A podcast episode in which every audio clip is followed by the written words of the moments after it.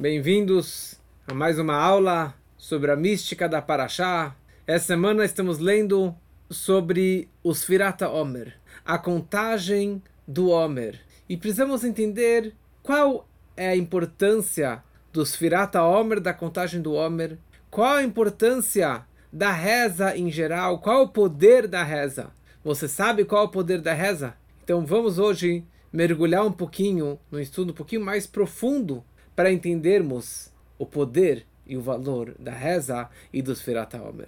Eu gostaria de começar com uma história que demonstra o poder da reza, o poder da nossa tefilá. Então contam que tinha uma senhora que ela se chamava, na verdade, é, marido e mulher, mas ele se chamava um, ele era um David Sosten de Miami Beach, ele era um grande advogado. E ele fala que ele não era um Hassid, um, um seguidor do Rebbe, mas ele tinha ligação com o Rebbe, ligação com Chabad. Ele nasceu em Cuba, de uma família tradicional, e sempre que ele ia para Nova York, ele ia visitar o túmulo do Rebbe, o Ohel, que aliás eu estou viajando agora semana que vem, e como disse já, se alguém quiser escrever uma carta para o Rebbe, pode enviar para mim no particular.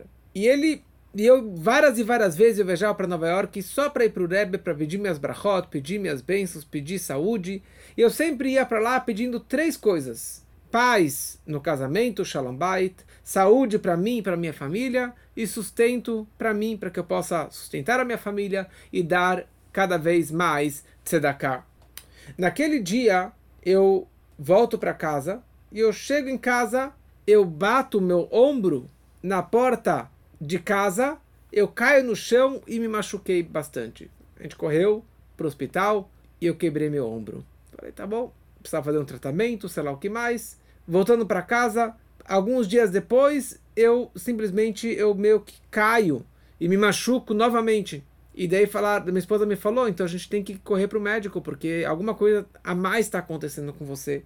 E foram para um neurologista, começou a fazer exames e percebeu que eu estava com sangramento na cabeça. Eu tive um pequeno AVC, mas estava com sangue, um coágulo, e eu precisava logo fazer uma cirurgia para tirar esse coágulo. Marcou a cirurgia e começaram a fazer outros exames e o médico percebeu que eu tinha um problema no coração também. E perceberam que tinha um sangramento, algum sangue, algum coágulo no coração, que era muito perigoso e que antes de tratar, fazer a cirurgia do cérebro, precisava fazer uma cirurgia do coração. Então, empurraram a cirurgia da cabeça, fizeram a cirurgia do coração, logo alguns dias depois fizeram a cirurgia da, da na cabeça e finalmente eu voltei para casa são e salvo. Nesse interim que é, meu marido estava internado, eu tive uma conversa com o Rebbe. Uma conversa virtual que assim as pessoas conseguem escrever uma carta para o Rebbe, conversar com o Rebbe, pedir um abrahá para o Rebbe, que é o líder da geração. E eu falei para ele, não estou entendendo. Meu marido viajou para o Ohel, para o túmulo do Senhor, para rezar, para pedir bênção, para pedir saúde, para pedir parnassá, pedir tudo que ele precisava. Ele mal chega do, do, da viagem, ele já quebra o ombro, depois tem problema na cabeça, depois tem problema no coração. Que negócio é esse? Eu não estou entendendo o que está acontecendo. Uma cirurgia atrás da outra, três cirurgias. Naquela noite, eu tive um sonho. E no sonho, o Rebbe aparece para mim e fala: Você não entende, mas eu precisava causar que ele caísse e quebrasse o ombro. Porque se ele não quebrasse o ombro, não iam descobrir o problema na cabeça e não iam descobrir o problema no coração e seria tarde demais. E esse que foi o sonho que eu tive. No dia seguinte, veio novamente veio o cardiologista Dr. Weiss. Meu marido ainda estava é, internado. E daí o médico, o cardiologista, vira para a gente e fala: Olha, não sei se você vai acreditar aquilo que eu vou te dizer ou não. Mas eu queria te dizer o seguinte: se você não viesse para o hospital por causa das suas quedas, da batida do ombro, da quebra do ombro, você nunca ia saber que teria um problema na cabeça e muito menos um problema no coração. E seria too late, tarde demais para tratar esses seus problemas. E daí ela contou esse sonho que ela teve e foi exatamente as palavras que o médico havia dito. Então a gente entendeu que na verdade as nossas rezas para Hashem, os nossos pedidos para o Rebbe deram exatamente isso. Deram exatamente correto a saúde perfeita que nós precisávamos. E mais uma coisa, ela, ela conclui a história. O, neuro, o neurologista contou que uh, não foi o sangramento da cabeça que causou essas quedas em mim. Ninguém sabe a razão por que eu tive essas quedas. E daí eu entendi que, na verdade, a minha viagem para o Rebbe, a minha viagem para o Ohel, pedir para o Rebbe, pedir para Deus pela saúde, foi essa a salvação, foi isso que acabou causando a queda e o machucado, e por isso que acabou realmente é, acontecendo essa salvação do meu marido. Então, essa semana, na Torá, a Torá descreve a mitzvah dos Firat Omer. A leitura e a contagem do Omer, como já contamos nas outras aulas, a importância dessa contagem entre a festa de Pesach e de Shavuot, 49 dias, já falamos bastante sobre isso. E hoje vamos fazer uma análise um pouquinho mais profunda da importância dessa reza dos Firat Omer e a importância geral das rezas que nós fazemos. Então, primeiramente, os Firat Omer, nós estamos contando quando que vai chegar Shavuot nós estamos nos preparando para a festa de Shavuot, contando 49 dias, quando que Shavuot foi a data da outorga da Torá no Monte Sinai, e também todo ano nós recebemos a Torá novamente nessa data de Shavuot, que será daqui a algumas semanas. Mas por outro lado, os Firata Omer têm uma contagem diferente. Cada dia eu conto um dia. Eu falo Hayom tal e tal. Hoje é o dia tal. Hoje é o dia tal. É importante fazer a contagem dos Firata Omer todos os dias. Ou seja, cada dia tem uma contagem, cada dia tem uma importância pelo trabalho de hoje. Como já foi dado aulas no passado sobre o trabalho que nós devemos fazer em cada dia, essa mistura do, dos atributos emocionais, como que já foi passado esse livretinho também. Quem que tem, ótimo. Se não, acho que dá para conseguir num PDF. Eu não tenho, mas talvez dá para conseguir em algum lugar. Que aqui descreve o trabalho que deve ser feito durante os 49 dias dos Firat Omer. Mas vamos direto para o assunto. Qual a importância da reza? O Maimonides, o Rambam, ele descreve o seguinte: existe uma mitzvah a ser, um preceito positivo da Torá, de rezar todo dia. Como a Torá descreve um versículo, Va'avadetem et Hashem Elokechem. Vocês vão servir ou trabalhar a Deus, vosso Deus. O que quer dizer servir, trabalhar, cortar lenha, carregar água? O que significa trabalhar para Deus, um serviço divino? Explica nossos sábios que serviço a Deus significa tefilá, a reza a prece. Como nós falamos no Shema Israel,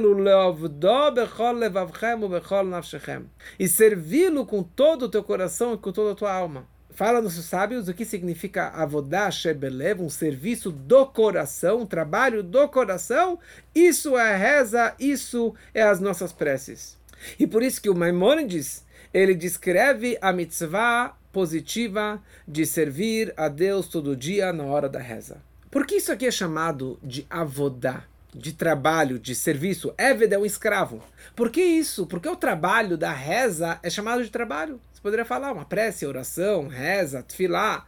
Mas por que é chamado de avodá shebelev, o trabalho do coração, o serviço do coração a Deus? Porque o Memônides ele descreve que a base, a ênfase principal da reza não é blá blá blá, falar palavras, não é simplesmente você pedir saúde, dinheiro, alegria daquilo que você precisa, mas o intuito da reza é que a pessoa mitchanen ou mitpalel, que ela suplique e que ela reze para Deus todo dia. Suplicar e rezar para Deus. Número dois, depois que ele suplicou e rezou para Deus, elogiou Deus, engrandeceu o nome de Deus, as bondades divinas. Número dois, ele pede as suas necessidades particulares. Ele pede por sabedoria, ele pede por saúde, ele pede por perdão, ele pede por dinheiro, ele pede que a chuva venha na hora certa, tudo aquilo que ele precisa particularmente. E no final, nós fazemos um louvor e agradecimento novamente para Deus. Quando nós falamos tefilá,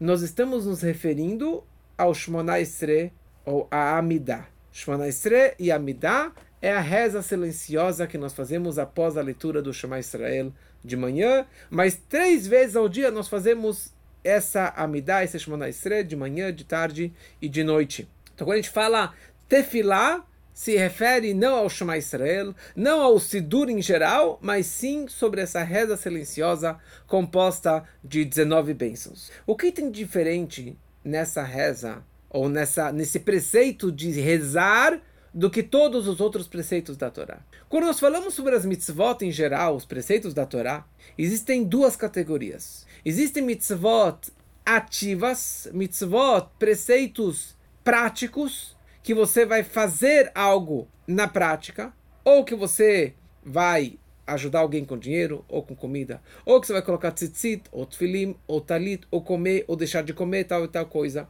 ou que você deve falar ou deixar de falar tais coisas. Por exemplo, a leitura da Migilá em Purim, ou a leitura da história da saída do Egito, a da Haggadah na festa de Pesach. Ou seja, isso aqui são preceitos práticos que você vai fazer com as mãos ou mexer os lábios. Agora, existe um outro tipo de preceito que é Chovata Levavot. Deveres do coração. Amar a Deus, ter reverência por Deus, amar uma outra pessoa.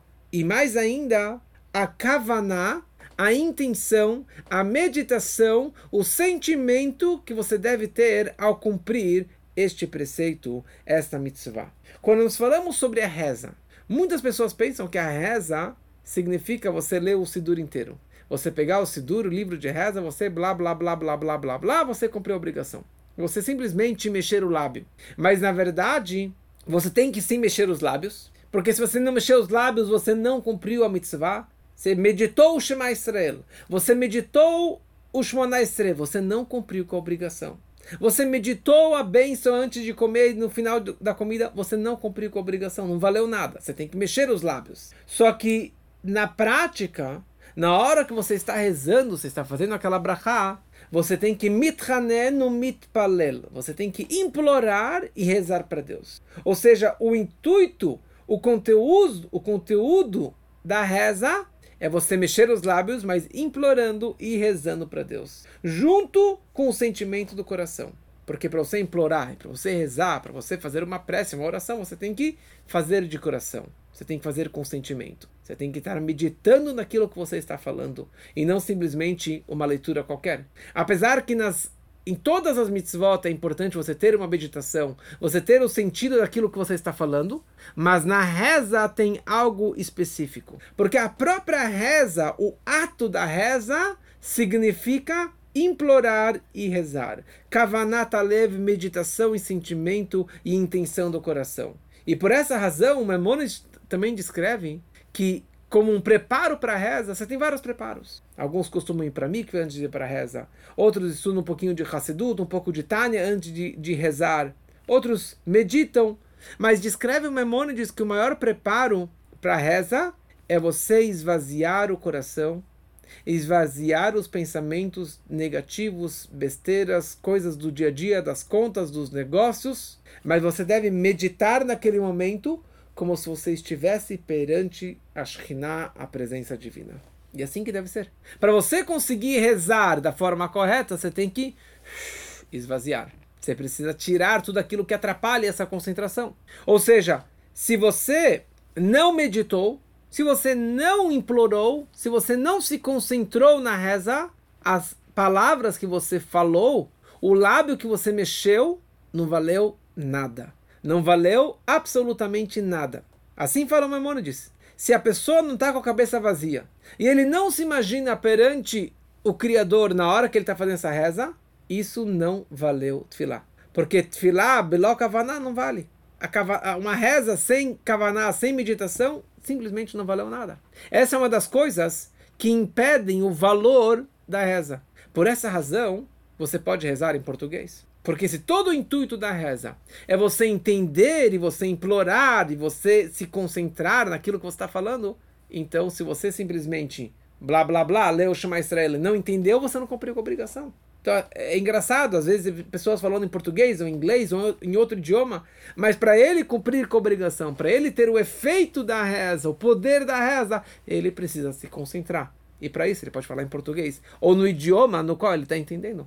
Esse que é o mais importante. Ou, de novo, ele deve falar as palavras em português, não meditar as palavras em português. Ou se ele tiver a capacidade de ler em hebraico e, e acompanhar do lado a tradução, também está bom. E isso também se aplica ao Sfirata Omer. Sfirata Omer, a contagem do Omer, é a mesma ideia. A pessoa precisa se concentrar e saber aquilo que ele está fazendo. A contagem do Homer, ele tem que saber o que ele está fazendo. Porque se você só falou a contagem do Homer em hebraico e não em português, se você não entendeu quantos dias são hoje, quantas semanas e quantos dias são hoje, você não cumpriu com a obrigação. Você falou em hebraico todos os dias, bonito, mas você não entendeu, não valeu nada. A contagem do Homer não valeu, você não cumpriu a mitzvah. Ou seja, que a mitzvah do Sfirata Homer, o preceito do Sfirata Homer, significa o conhecimento da pessoa, mexendo os lábios. Os dois ao mesmo tempo. Mas o mais importante é você realmente se concentrar na hora que está fazendo isso. Isso em relação à própria reza. Agora eu posso aplicar essa mesma ideia em relação à pessoa que está rezando. Quando falamos Tfilá, ou Avodah Shebelev, serviço do coração, isso se, se refere à parte mais importante da reza, que é a Amidah Ushmona. Se você quiser mais detalhes sobre toda a reza, eu fiz uns anos atrás, está gravado no SoundCloud, não está no Spotify, está no SoundCloud, no meu canal do SoundCloud. Ali tem um playlist sobre reza e sobre todas as partes da reza, desde manhã até o Shemana Esre, tem umas explicações profundas, práticas, e se você quiser é só entrar lá e você pode acompanhar, que é muito interessante. Tfilá se refere a amidá. Amidá significa estar de pé. La amod, ficar de pé, parado, de pé. Então, tfilá significa a pessoa de pé. Que a pessoa ela está parada perante o seu mestre, como um escravo que está perante o seu patrão, seu chefe. Então, a pessoa, na hora da amidá, você está com os pés juntos, silêncio absoluto, mas mexendo os lábios. Parado. Nesse momento você está de pé, parado, concentrado na reza, como se você estivesse na frente do Rei dos Reis, Hakadosh Baruch. E naquele momento você deve ter essa imaginação, que você está na frente da presença divina. E você deve implorar e rezar para Hashem. Então, no momento que a pessoa ela consegue realmente esvaziar o coração dos desejos mundanos e os pensamentos negativos que atrapalham a reza, a pessoa na hora da reza ela tem um upgrade. Ela vira uma nova pessoa, uma nova identidade, porque agora ela está num nível totalmente diferente do que ele estava até agora, num nível totalmente acima do que ele estava até agora. É a mesma coisa em relação aos Firata Omer. Todo o propósito dos Firata Omer, da contagem do Omer, quem tem um Sidur, abra o Sidur na leitura dos Firata Omer, no nosso Sidur, a página 131, e ali tem um trecho que nós falamos no final da leitura dos Firat E ali nós falamos o seguinte: Atat Civitano, o Senhor nos ordenou de contar a contagem do Homer, que deletareino miklipoteno, para nos purificar das nossas impurezas e das nossas cascas, para que as nossas almas se purifiquem das impurezas através da contagem do Homer. Olha só o poder da contagem do Homer. Simplesmente estou contando hoje é dia tal, hoje é dia tal, nesse momento estou me purificando. Eu estou entrando no nível acima do que estava até agora. Olha só o poder da nossa alma, do, o poder da nossa reza. E aqui tem algo também super interessante, porque alguém me disse, duas pessoas me disseram essa semana, rezei para Deus, pedi sustento e não veio. Outra pessoa me falou, eu pedi para o meu filho conseguir um bom casamento, rezei, rezei para Deus e não deu certo. Então o que, que adiantou toda a minha reza? E a pergunta é, será que a reza é só para pedir? Ou é só se ela foi atendida, para ela ser atendida, para trazer a saúde, para trazer o sustento, para trazer o casamento? Aliás, estava pensando, o Shmona Esre, várias das rezas, do, do, das 19 brachot do, do, da reza silenciosa, é pedindo por Mashiach, pela redenção, para a vinda do, do, do, da redenção, da construção do, do terceiro templo, e os judeus indo para Israel. Nós fazemos essa reza já há milênios, diariamente. E Mashiach não chegou. E a gente continua pedindo, implorando e rezando para Deus todo dia que traga a redenção, que traga a Mashiach. Então aqui nós percebemos uma diferença enorme entre a reza e todos os outros preceitos do judaísmo. A maioria dos preceitos é você fazer na prática. Você colocar, o tefilim na prática, comer o kosher na prática, guardar o shabat na prática. E com isso você completou aquela mitzvah. A tefilá, a reza, tem duas partes. Por um lado, eu estou implorando para Deus para me trazer aquilo que eu preciso. E daí eu agradeço e eu, eu, eu, eu imploro para Deus, elogio a Deus e depois eu falo aquilo que eu preciso. Eu preciso de saúde, de dinheiro, de alegrias, de sucesso, de chuva e a redenção e assim por diante. E eu estou implorando para Deus para concretizar, para cumprir, para trazer na prática aquilo que eu estou pedindo. Que o doente seja curado, que o pobre tenha dinheiro, e que a pessoa tenha comida, e que a chuva venha, e que tudo aquilo que eu preciso. Mas por outro lado, baseado no que explicamos antes, a reza não tem nada a ver com o depois da reza. A reza em si é o objetivo. Simplesmente é um momento ímpar do meu dia que eu estou perante a presença divina. É o momento que eu estou falando com Deus e pedindo para Ele aquilo que eu preciso, implorando para Ele, desculpa, não pedindo aquilo que eu preciso, simplesmente me conectando com Ele, elogiando e agradecendo e falando com Ele. Isso que é o preceito da reza.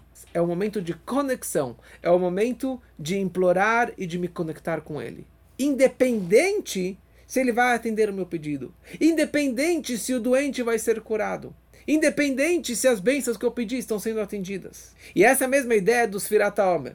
Na contagem do Homer tem dois lados, como eu falei antes. Por um lado, a contagem do Homer é um preparo para chegarmos em Shavuot, na outorga da Torá, depois de 49 dias. Mas, por outro lado, cada dia é um dia. Cada dia eu faço uma brachá pelo dia de hoje, pela contagem do dia de Homer. E como a gente falou antes, o propósito dessa reza. Simplesmente contando hoje é o dia tal, eu estou agora me purificando, eu estou agora tirando as impurezas, eu estou agora entrando num nível mais elevado, num nível mais sagrado. Então essa aqui é a grande novidade das rezas em geral e dos Firata Omer, da contagem do Homer em particular. Então poderíamos pensar que a reza é só um momento meu com Deus. Mas eu não tenho uma influência no mundo. Eu não tenho uma transformação no mundo. Porque vem o Sfirat Omer e fala que você sim tem esse poder. O fato que eu estou contando. Olha só que interessante. Pesach sempre vai cair no dia 15 de Nissan. Rosh Hashanah sempre vai cair no dia 1 1 e 2 de Tishrei.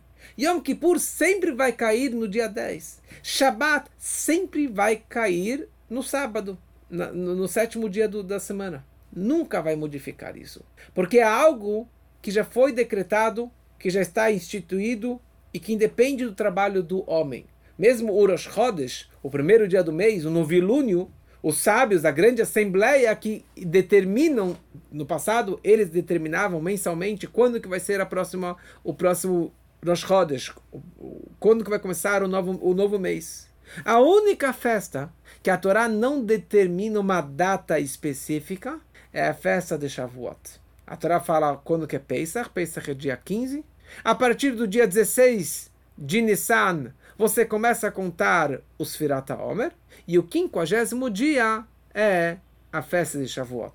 A Torá não fala se é dia 5 de Sivan ou dia 6 de Sivan, porque pode alterar se é o mês cheio, o mês completo, o mês incompleto, de um mês de 29 dias, um mês de 30 dias, mas a Torá não determina que dia que é a festa de Shavuot. Porque a festa de Shavuot, quem faz é cada pessoa na contagem dos Firatomer. No momento que eu contei dia 1, 2, 3, 4, 5, 49 dias, eu causei na minha vida, no meu mundo, o quinquagésimo dia, a festa de Shavuot.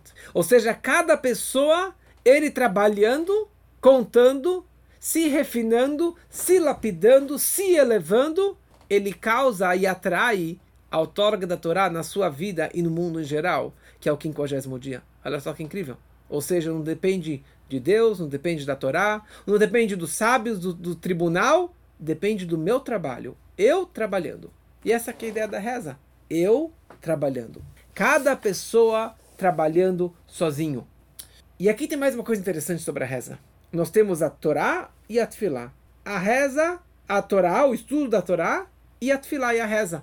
Qual a diferença dos dois? E a diferença é muito grande. A Torá é extremamente importante você estudar a Torá todo dia. Mas a Torá você está estudando aquilo que já existe. A sabedoria divina que já está pronta. As luzes que já estão determinadas. A Tfilá, na hora que você faz uma reza sincera, de verdade, com concentração, com súplicas, você consegue transmitir uma luz, uma energia nova que não existia antes disso. Uma frase que nós falamos bastante é Yehiratzon. Yehiratzon significa que seja a vontade de Deus. Que seja, não que era, que seja uma nova vontade de Deus para me trazer tal e tal e tal coisa que eu estou pedindo agora nessa reza. Eu estou pedindo uma nova vontade. Eu quero que você, que o Senhor crie um, um abra um novo registro, uma nova energia, uma nova bênção. Eu sei que o médico falou que é um caso terminal. Eu sei que o cara não tem como conseguir mais um tostão. Mas Ehiratzon, Hashem, por favor, o Senhor é a fonte de tudo. Então que seja uma nova vontade. Para que aquela mulher que é estéreo, que ela possa engravidar. E que aquela pessoa que não consegue casar, que possa casar. Ai, não tem ninguém no mundo. Deus é todo poderoso de trazer uma nova bênção para aquela pessoa. Essa que é a novidade da Tfilah. Essa que é a novidade da reza. De você pedir e implorar que venha uma nova transmissão, uma nova bênção para algo que era que estava bloqueado, que não existia essa bênção, que não existia esse canal de transmissão até agora. Mas no momento que você rezar com todo o poder, com toda a concentração, e de novo, o mais importante é você implorar e você se conectar com ele. E por isso, explica o Alter Ebe, no seu livro Likutei Torah, o Alter Ebe, o autor do Tana, ele explica que por essa razão, no código de leis, no, onde ele determina as 613 mitzvot da Torá, os 613 preceitos, a reza não faz parte dos 613 preceitos. É uma mitzvah você rezar, mas não tá no, não faz parte de uma das 613 mitzvot. Por que não? Se é algo tão importante como falamos antes, por que não consta no código, no, no, na contagem das 613 mitzvot? Porque a tefilá e a kavaná, a reza, é a intenção de todo o judaísmo. É, o, é a coluna vertebral, é o pilar que sustenta todo o judaísmo, todos os preceitos e toda a Torá, tudo que existe é baseado na reza, na manhã. Reza durante o dia. Porque todo o intuito, e daqui é um pouquinho mais cabalístico, mais místico, que fala o seguinte: o principal objetivo da reza é transmitir o Or Ein Sof, a luz infinita de Deus, que está além dos mundos, que está além dos mundos espirituais, do mundo material, mas que essa luz infinita possa ser transmitida aqui para baixo, para dentro do meu mundo físico e material, trazer cura, saúde e alegria para todo mundo que precisa.